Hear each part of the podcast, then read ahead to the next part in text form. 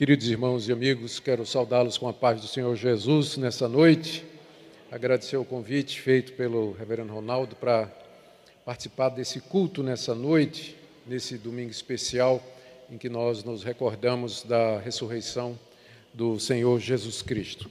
Muito obrigado pela oportunidade e, desde já, ah, expresso a minha alegria por participar desse momento. Também queremos cumprimentar aqueles que acompanham pela internet e desejar que Deus use o que vai ser feito aqui, o que já vem sendo feito nesse culto, para a edificação. Queridos, eu queria convidá-los a abrir a Escritura na primeira carta de Paulo aos Coríntios, capítulo 15. E nós vamos ler do verso 35 até o verso 49. 1 Coríntios 15, de 35 a 49.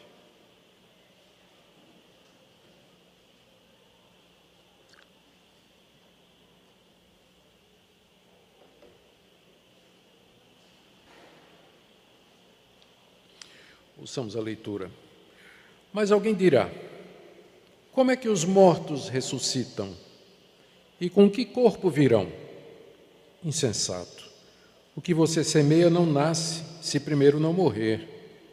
E quando semeia, você não semeia o corpo que há de ser, mas o simples grão, como de trigo ou de qualquer outra semente. Mas Deus lhe dá corpo como Ele quer dar e a cada uma das sementes dá o seu corpo apropriado. Nem toda carne é a mesma, porém, uma é a carne dos seres humanos, outra a dos animais, outra a das aves e outra a dos peixes. Também há corpos celestiais e corpos terrestres, e sem dúvida, uma é a glória dos celestiais e outra a dos terrestres. Uma é a glória do sol outra a glória da lua, outra a das estrelas, porque até entre estrela e estrela há diferenças de glória. Pois assim também é a ressurreição dos mortos. Semeia-se o corpo na, na corrupção, ressuscita na incorrupção. Semeia-se em desonra, ressuscita em glória. Semeia-se em fraqueza, ressuscita em poder. Semeia-se corpo natural, ressuscita corpo espiritual. Se há corpo natural, há também corpo espiritual. Pois assim está escrito: o primeiro homem, Adão, se tornou um ser vivente, mas o último Adão é espírito vivificante. O que vem primeiro não é o espiritual, e sim o natural. Depois vem o espiritual. O primeiro homem, formado do pó da terra, é terreno. O segundo homem é do céu. Como foi o homem terreno, assim também são os demais que são feitos do pó da terra.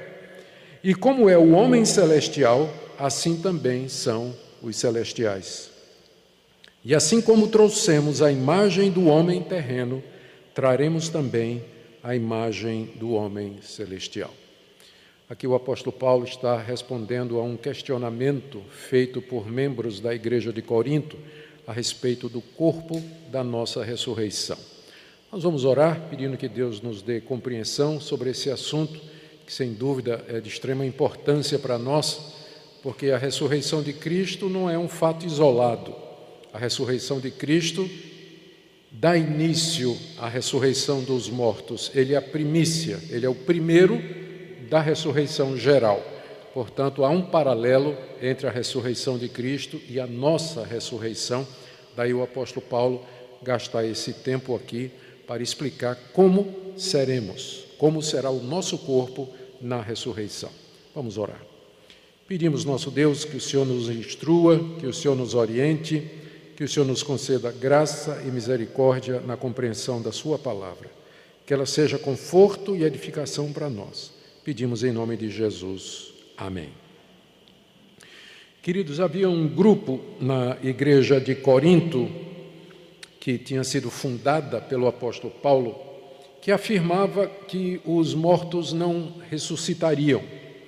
Talvez fosse um grupo de ex-saduceus que não criam em ressurreição, mas que tinham abraçado o cristianismo, ou mesmo um grupo influenciado pelo pensamento neoplatônico, o dualismo da época, que fazia uma dicotomia muito severa entre espírito e matéria. Deus, sendo espírito, ele não se interessa pela matéria, pelo corpo, pelas coisas tangíveis dessa vida aqui, portanto, ressurreição é um assunto que não interessa para Deus. Isso é o que provavelmente esse grupo estava dizendo. Eles tinham várias argumentações para dizer que não haveria ressurreição de mortos. Uma delas era a demora, por que, a ressurreição estava demorando? E outra era pergunta desse tipo: tá, vamos supor que vai ter ressurreição. Que tipo de corpo vai ser? Como serão os ressuscitados? Qual vai ser a semelhança com o tempo em que eles estavam vivos aqui? Eram perguntas talvez não sinceras, porque elas expressavam essa dúvida ou ceticismo com relação à ressurreição dos mortos. Mas a, o apóstolo Paulo entendeu que deveria atender e responder esses questionamentos, porque poderia haver alguém que com sinceridade queria saber a respeito dessas coisas. O capítulo 15 da primeira carta de Paulo aos Romanos é o capítulo mais extenso do Novo Testamento a respeito da ressurreição de Cristo e da ressurreição futura dos mortos. Nesse capítulo, Paulo trata dessa negação da ressurreição feita pelos moradores de Corinto e que tinham se tornado parte da comunidade cristã. Ele começa o capítulo 15 lembrando que quando pregou lá em Corinto, ele pregou a mensagem que ele tinha recebido, que Cristo morreu pelos nossos pecados, segundo as Escrituras, e que ressuscitou ao terceiro dia, segundo também as Escrituras proféticas do Antigo Testamento diziam. Em seguida, Paulo falou de dezenas de pessoas que tinham visto Cristo ressurreto e a quem Cristo apareceu depois da sua morte. Ele fala que Cristo apareceu aos doze apóstolos, apareceu a Pedro, apareceu a Tiago e apareceu a quinhentos irmãos de uma vez só. E Paulo então dá o seu próprio testemunho de que Cristo, por último de todos, apareceu também a ele e que Paulo tinha visto Cristo ressurreto no caminho da estrada, no caminho ou na estrada para a cidade de Damasco, numa, num episódio que está relatado no livro de Atos e que é tão conhecido dos irmãos. E depois de falar a respeito das evidências de que Cristo estava vivo, Paulo diz as consequências de se negar a ressurreição de mortos. Se você nega que mortos vão ressuscitar, primeiro você está negando então a ressurreição de Cristo, porque se mortos não ressuscitam, Cristo também não ressuscitou. Aí Paulo leva mais adiante a implicação: se Cristo não ressuscitou, então não tem perdão de pecados. Você está pensando que está perdoado, mas você ainda está nos seus pecados. Se Cristo não ressuscitou, os apóstolos são falsos profetas, porque todos eles pregaram e escreveram o Novo Testamento, dizendo que Cristo havia ressuscitado dos mortos e que eles eram testemunhas desse fato. Se Cristo não ressuscitou, diz o apóstolo Paulo, aqueles que morreram crendo em Cristo e pensando que iam para o céu, tiveram uma surpresa terrível quando acordaram do lado de lá em vez de glória, graça, Deus, perdão, amor, trevas, escuridão e condenação. Se Cristo não ressuscitou, nós somos os mais infelizes de todos os homens, diz o, diz o apóstolo Paulo. Nós somos as pessoas mais dignas de pena porque acreditamos numa grande fake news, acreditamos numa fraude, numa mentira que foi inventada pelos discípulos de Jesus há dois mil anos atrás e que já enganou bilhões de pessoas e mais da metade da população do planeta no dia de hoje. Por isso, os cristãos são dignos de pena se Cristo não ressuscitou. A centralidade da ressurreição e a importância da ressurreição é destacada pelo apóstolo Paulo no início do capítulo. Em seguida, ele responde a primeira, o primeiro questionamento que é feito pelos, pelos adeptos da não ressurreição quanto à demora. Por que, que então está demorando tanto a ressurreição dos mortos? Se Cristo é o primeiro da ressurreição geral, ele já ressuscitou e cadê a ressurreição dos demais? Onde está a ressurreição dos mortos? E Paulo então explica que Deus está seguindo etapas. Cristo ressuscitou primeiro, ele sentou-se no trono do universo, ele recebeu do Pai todo o poder no céu e na terra, ele está reinando e ele está conquistando os seus inimigos. Ele está conquistando os ímpios, ele está conquistando Satanás e os seus anjos, ele está conquistando o mundo, ele está vencendo o pecado, mas tem um último inimigo que precisa ser vencido, que é a morte. E a morte será vencida na etapa final, quando Cristo vier no final do seu reinado. Ele já reina, quando chegar ao final do seu reinado, ele virá em glória e os mortos serão ressurretos. Então, os coríntios deveriam esperar o cronograma de Deus, não apressar Deus. Deus está seguindo um projeto que ele estabeleceu antes da fundação do mundo. No momento, Cristo está reinando, está administrando o reino de Deus, levando avante o projeto eterno estabelecido pelo Pai antes da criação do mundo, e no tempo certo ele voltará em glória, e então os mortos haverão de ressuscitar. E agora Paulo trata de uma outra pergunta que está na introdução, nos versículos iniciais que nós lemos, verso 35. Mas alguém dirá, Paulo já está antecipando aqui uma pergunta que esse grupo que nega a ressurreição iria fazer, ou ele já, ou essa pergunta já tinha sido feita, mais provavelmente. Mas alguém dirá, ou alguém perguntou, como é que os mortos ressuscitam? Ok, vai ter ressurreição de mortos. Os mortos vão reviver. Mas, com que corpo eles virão? Que tipo de corpo vai ser esse da ressurreição? Essa é a pergunta que está aí formulada no verso 35. E a partir daí, Paulo começa a dar a resposta. É uma pena que os coríntios não tinham perguntado com que idade a gente vai ressuscitar vai ter comida no céu, nós vamos poder reconhecer as pessoas que nós estamos é, com quem nós casamos, os nossos filhos, o marido, a esposa, esse tipo de coisa. Mesmo que Paulo não tenha respondido essa última pergunta, nós sabemos a resposta de outras passagens. É claro que na ressurreição dos mortos nós iremos nos reconhecer. Mas questões sobre com que idade né, nós vamos o corpo da ressurreição vai ter, ou se nós vamos comer, beber, como Cristo comeu e bebeu depois da sua ressurreição, isso são questões que a Bíblia deixa em aberto. Nós não sabemos, e onde a Bíblia cala, é melhor a gente calar, porque se a gente quiser responder o que ela não responde, nós vamos entrar no campo da especulação, nós não temos convicção.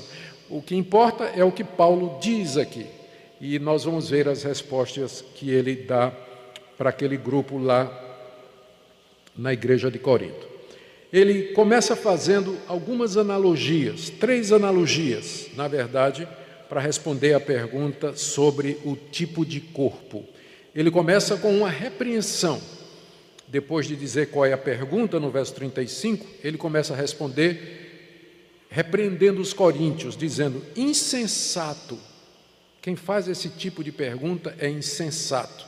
Ou seja, Paulo está dizendo que esse tipo de questionamento, como será o corpo da ressurreição, como pretexto para negar a ressurreição, é uma insensatez. Porque a pergunta pode parecer sincera, mas no fundo ela questiona se vai haver mesmo ressurreição.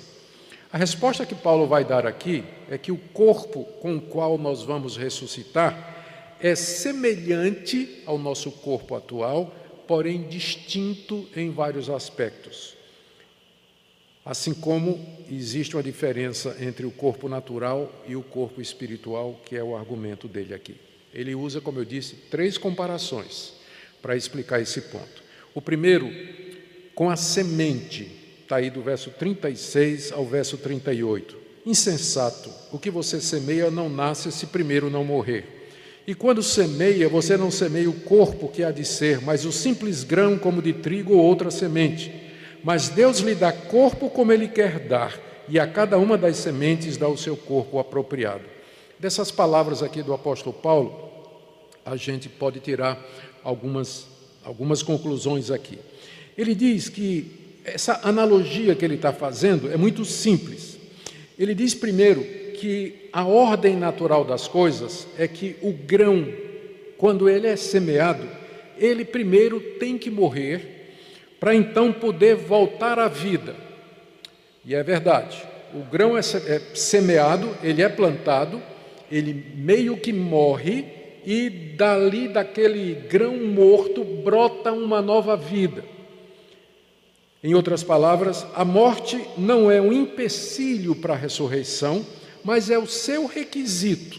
Para que haja ressurreição, tem que haver morte. Tem que haver morte. Assim como para que o trigo brote, o grão de trigo que foi plantado, ele tem que primeiro morrer. Como Cristo disse: se a semente que cai na terra não morre, ela não produz vida, ela não produz fruto.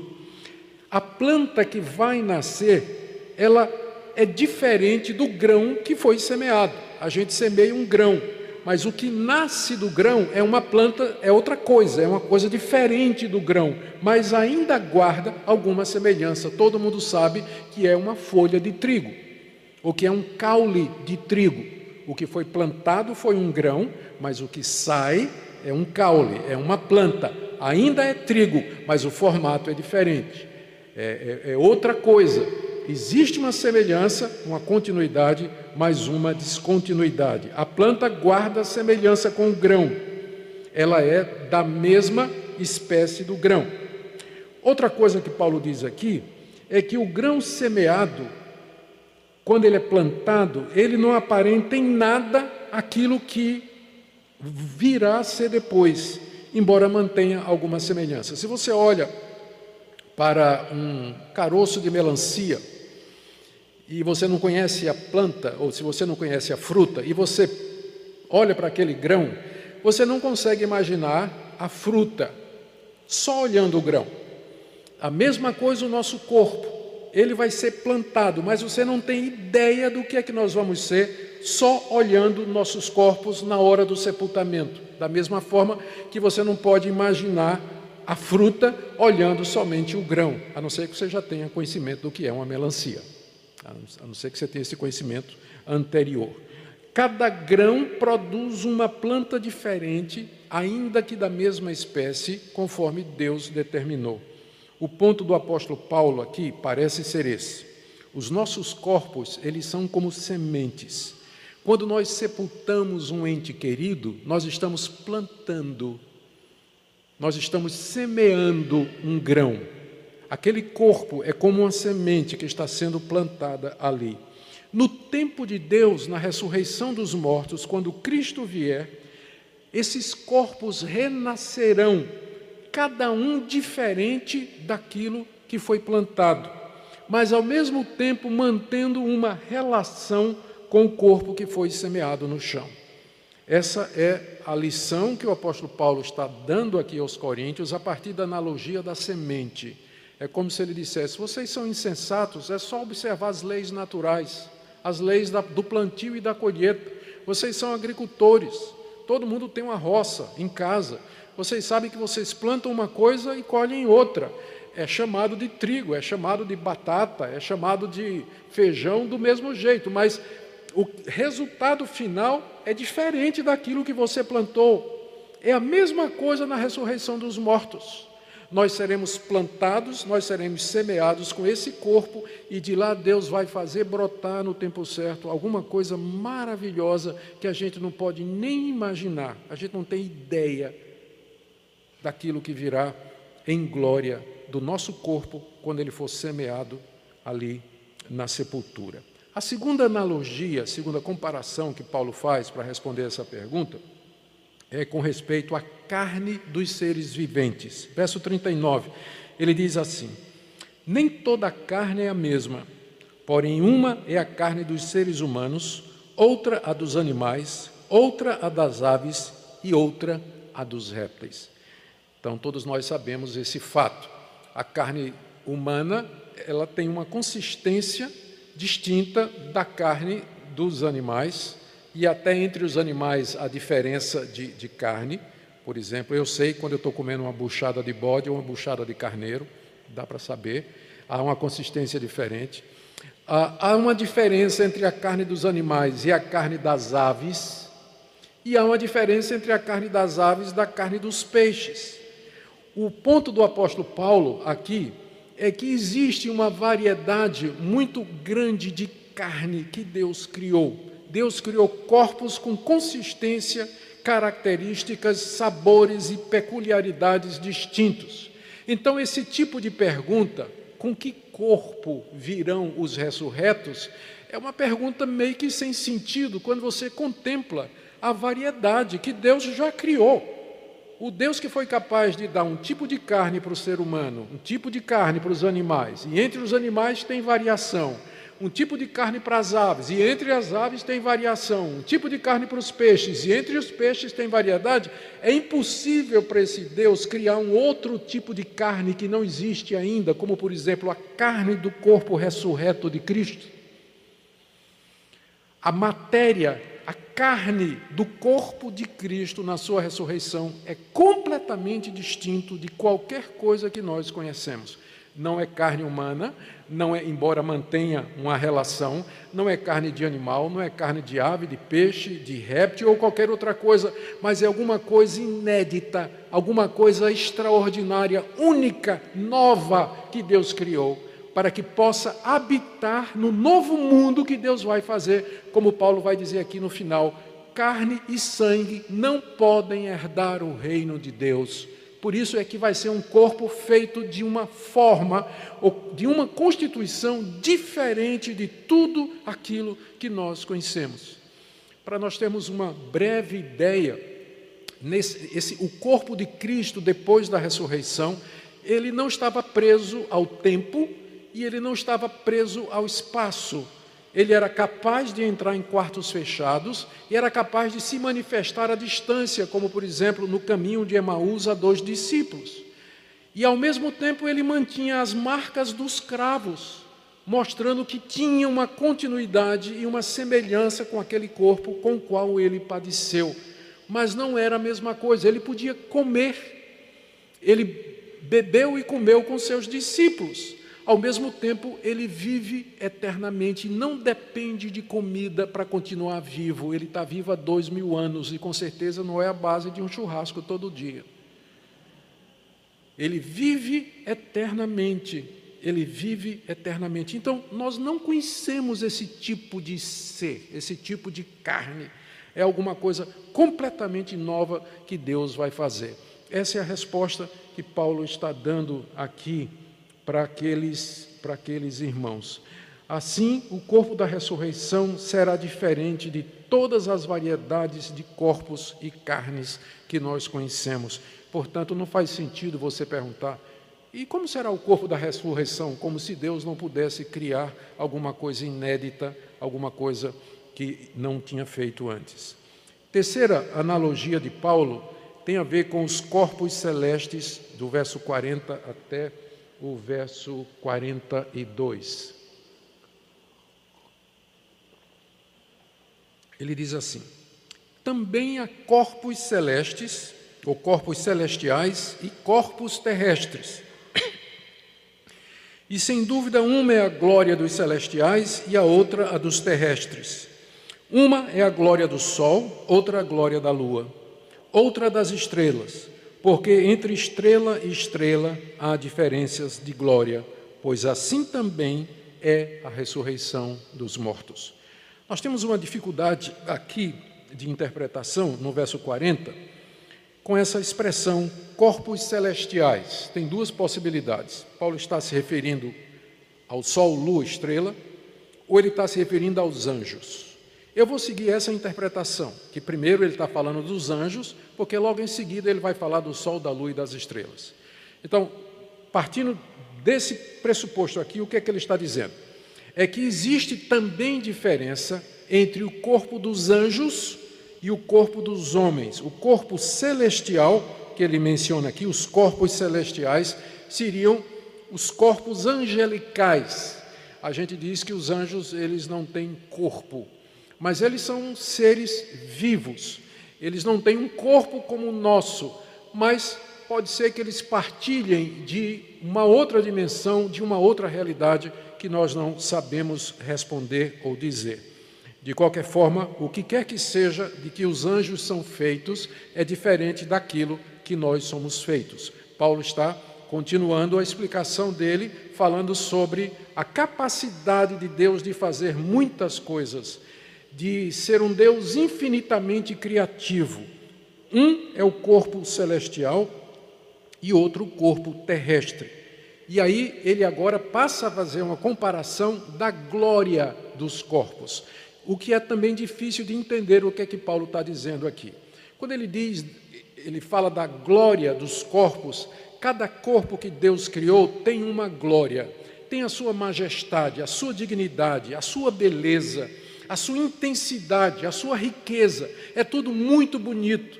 Aves, homens, animais, répteis, os anjos, o ser humano, cada coisa é gloriosa, foi feita por um Deus glorioso que emprestou a sua glória à sua criação.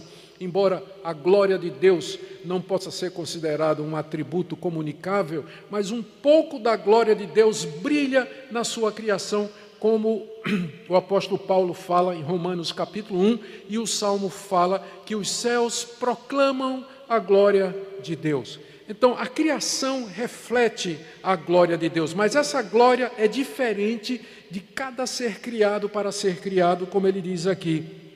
Sem dúvida, uma é a glória dos corpos celestiais e outra é a glória dos corpos terrestres. Aí ele entra agora para falar do firmamento, dos astros. Uma é a glória do sol, outra a glória da lua e outra a glória das estrelas.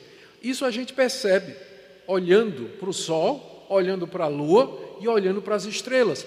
Foram feitos pelo mesmo Deus, mas são distintos, brilham com glória diferente, são constituídos de maneira diferente, têm características distintas e cada uma é mais bonita do que a outra, mais gloriosa do que a outra. E Paulo diz aqui, ó, até entre estrela e estrela há diferença de glória. Hoje nós sabemos, né?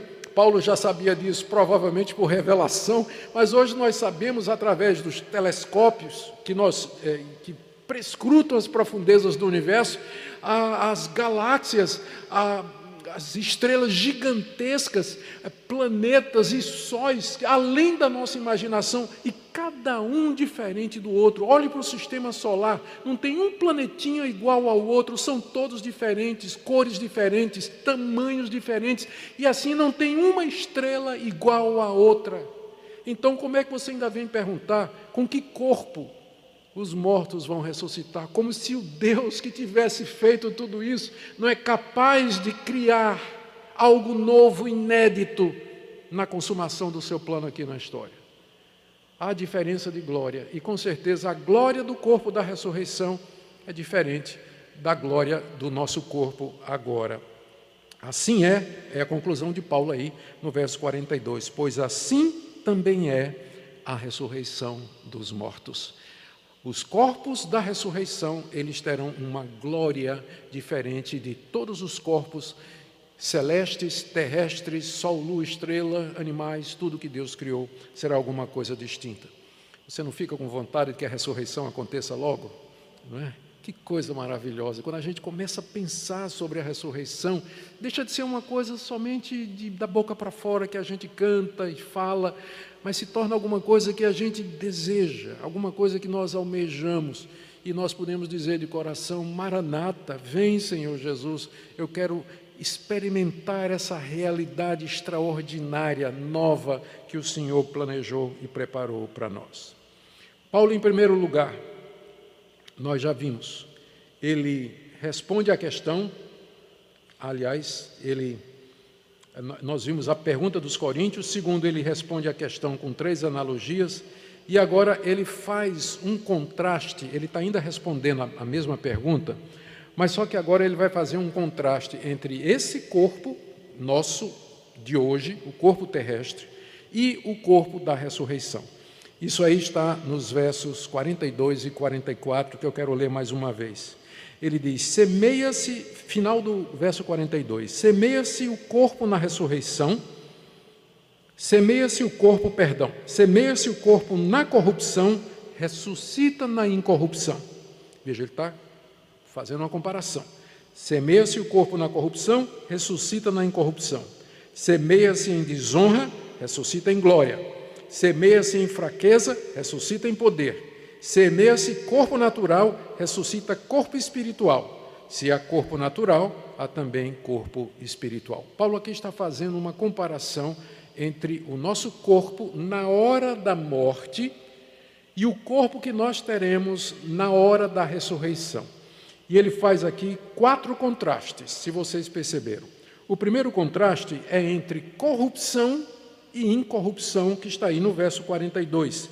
Semeia-se o corpo na corrupção, ressuscita na incorrupção. Ou seja, esse nosso corpo, o que, o que nós sepultamos, o que nós sepultamos é um corpo perecível, em corrupção, que se deteriora, que vai apodrecer, que vai se corromper completamente. Mas na ressurreição, ele revive imortal, imperecível, para nunca mais experimentar a morte e a decomposição. Morremos em corrupção, nosso corpo vai se corromper, mas ressuscitamos em incorrupção, ou seja, ressuscitamos com um corpo que nunca mais vai experimentar morte, o decaimento, a velhice, a doença e tudo mais que acompanha o nosso corpo presente aqui. A segunda comparação, o segundo contraste, está ainda no verso 42. Semeia-se em desonra, ressuscita em glória. No sepultamento, nós enterramos um corpo em desonra, marcado pelo pecado, marcado pela morte, trazendo as marcas da doença, trazendo as marcas da velhice, trazendo as marcas de acidentes, trazendo a marca de defeitos. É um corpo sepultado em desonra. O pecado desonrou a criação de Deus e nós, no sepultamento, somos sepultados em desonra. Mas na ressurreição dos mortos, nós ressuscitaremos em glória. Porque o pecado não haverá mais, a corrupção do nosso corpo se foi, as marcas e as manchas do pecado foram todos tirados, será um corpo glorioso, perfeito, livre de qualquer limitação. Ele foi semeado em desonra, mas ele ressuscita, ele brota em glória. Terceiro contraste está no verso 43. Semeia-se corpo, ainda no verso, início do verso 43, semeia-se em fraqueza, ressuscita em poder. No sepultamento nós enterramos um corpo fraco, doente, abatido, deformado, envelhecido. Na ressurreição, ele revive em poder, novo, sadio, perfeito e belo. Se você quer saber o que é o corpo da ressurreição, em vários sentidos é o oposto do nosso corpo agora. Em vários sentidos é o oposto do nosso corpo agora. O último contraste dele, no verso 44, é entre natural e espiritual. Ele diz: semeia-se corpo natural, ressuscita corpo espiritual.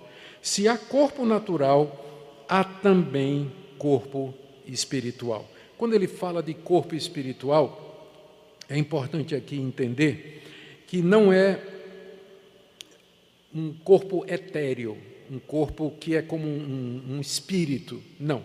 É um corpo físico, material, palpável, mas chamado de espiritual, porque orientado, cheio e gerado pelo Espírito Santo de Deus. É nesse sentido que ele ressuscita corpo espiritual porque é pelo poder do Espírito Santo que ele virá à vida. Nós somos sepultados como um corpo natural, ou seja, nós somos gerados pelo processo natural, papai e mamãe nos deu a luz, esse é o processo natural. Então esse nosso primeiro corpo, ele é gerado de modo natural, mas na ressurreição, esse novo corpo é gerado pelo poder do Espírito Santo, o mesmo Espírito que atuou no ventre da Virgem Maria para gerar o corpo de Jesus Cristo. Por isso que o corpo da ressurreição é chamado de corpo espiritual. porque ele não é resultado de carne e sangue, ele não vem por processos naturais, mas pela ação poderosa e miraculosa do Espírito Santo de Deus. Se tem corpo natural, também tem corpo espiritual. Esse é o argumento de Paulo aqui. Do verso 45 a 49, já caminhando aqui para a nossa conclusão, Paulo termina a sua argumentação com uma citação do Antigo Testamento. Ele ainda está fazendo comparações para responder à pergunta como será o corpo da ressurreição. Ele faz uma citação do livro de Gênesis, capítulo 2, verso 7. Lá em Gênesis 2, 7 está escrito assim: O Senhor Deus formou o homem do pó da terra e lhe soprou nas narinas o fôlego de vida, e o homem se tornou um ser vivente.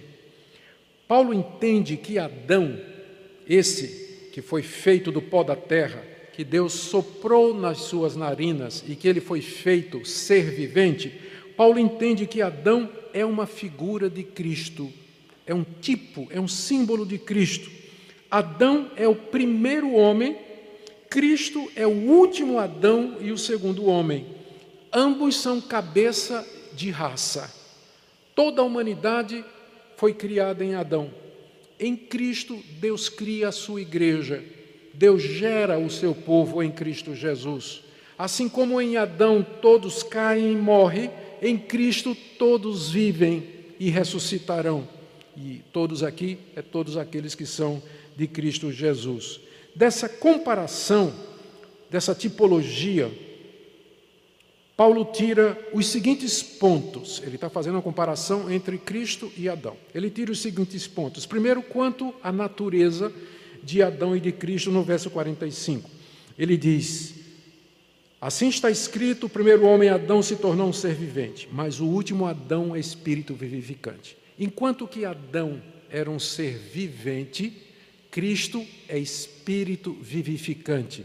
Adão recebeu o sopro da vida, Cristo dá o sopro da vida.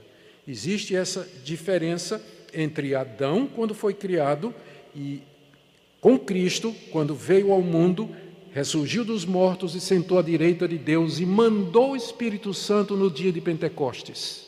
Mandou o Espírito Santo no dia de Pentecostes, porque ele é espírito vivificante. Espírito vivificante. Uma comparação também com relação à ordem em que eles vieram. No verso 46, o que vem primeiro não é o espiritual, não é o nosso corpo espiritual que vem primeiro, mas sim o natural depois o espiritual. Primeiro, Deus nos deu vida de maneira natural aqui nesse mundo. É a sequência Adão-Cristo. Depois, nós teremos um corpo semelhante a Cristo. Primeiro, nós somos como Adão. Depois, nós seremos como Cristo. Adão é um símbolo e uma figura de Cristo. Quanto à origem, no verso 47, o primeiro homem foi formado do pó da terra. O segundo homem, que é Cristo, é do céu. Adão foi feito do pó da terra, mas Cristo veio do céu. E aí ele faz a comparação. No verso 48: Como foi o homem terreno, assim também são os demais que são feitos do pó da terra. Nós somos todos descendentes de Adão. Somos, portanto, terrenos naturais, feitos do pó da terra, debaixo da morte, debaixo da doença, do envelhecimento, mas aqueles que são de Cristo, verso 49. Assim como trouxemos a imagem do homem terreno, traremos também a imagem do homem celestial. Aqueles que são de Cristo trazem a imagem do Senhor ressurreto. A comparação que Paulo está fazendo aqui nos ensina isso. Se você quer saber com que corpo os mortos ressuscitarão. Eles ressuscitarão com o corpo da ressurreição de Cristo. E na sequência que Deus estabeleceu, primeiro, nós nascemos e vivemos nesse mundo. Como Adão experimentamos a morte e o gosto do pó da terra. Mas na vinda de Cristo, nós teremos e seremos a imagem do segundo Adão. E nós traremos as suas marcas sobre nós.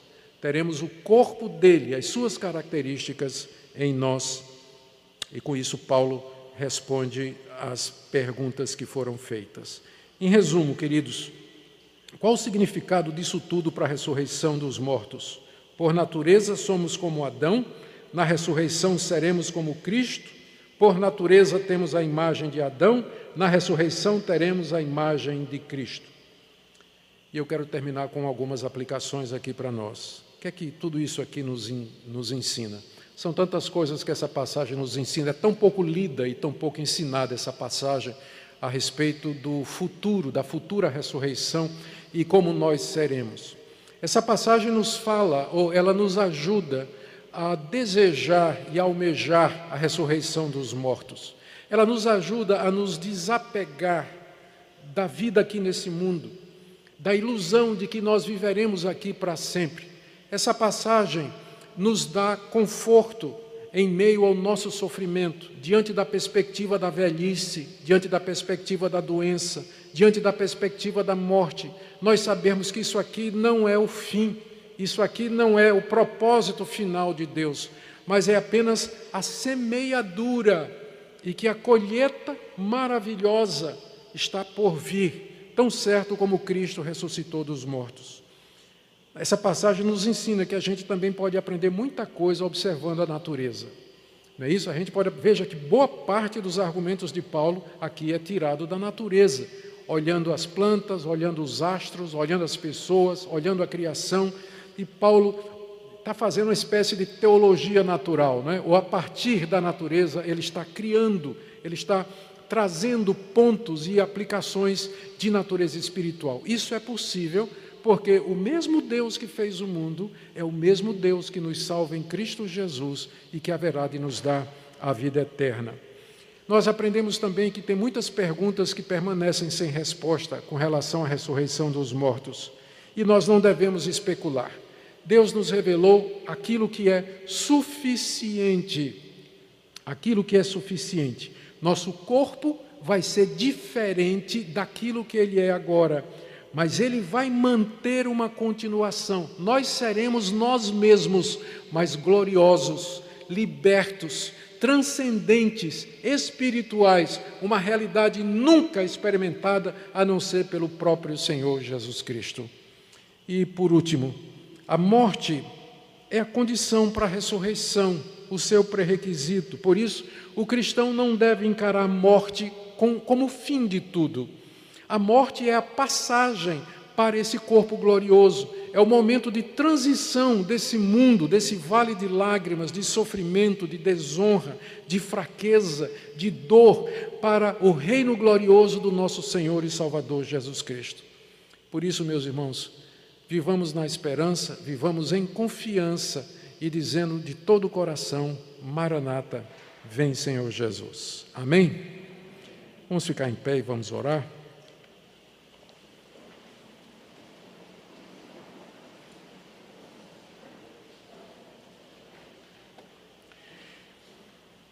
Senhor, nós ansiamos por sermos libertos.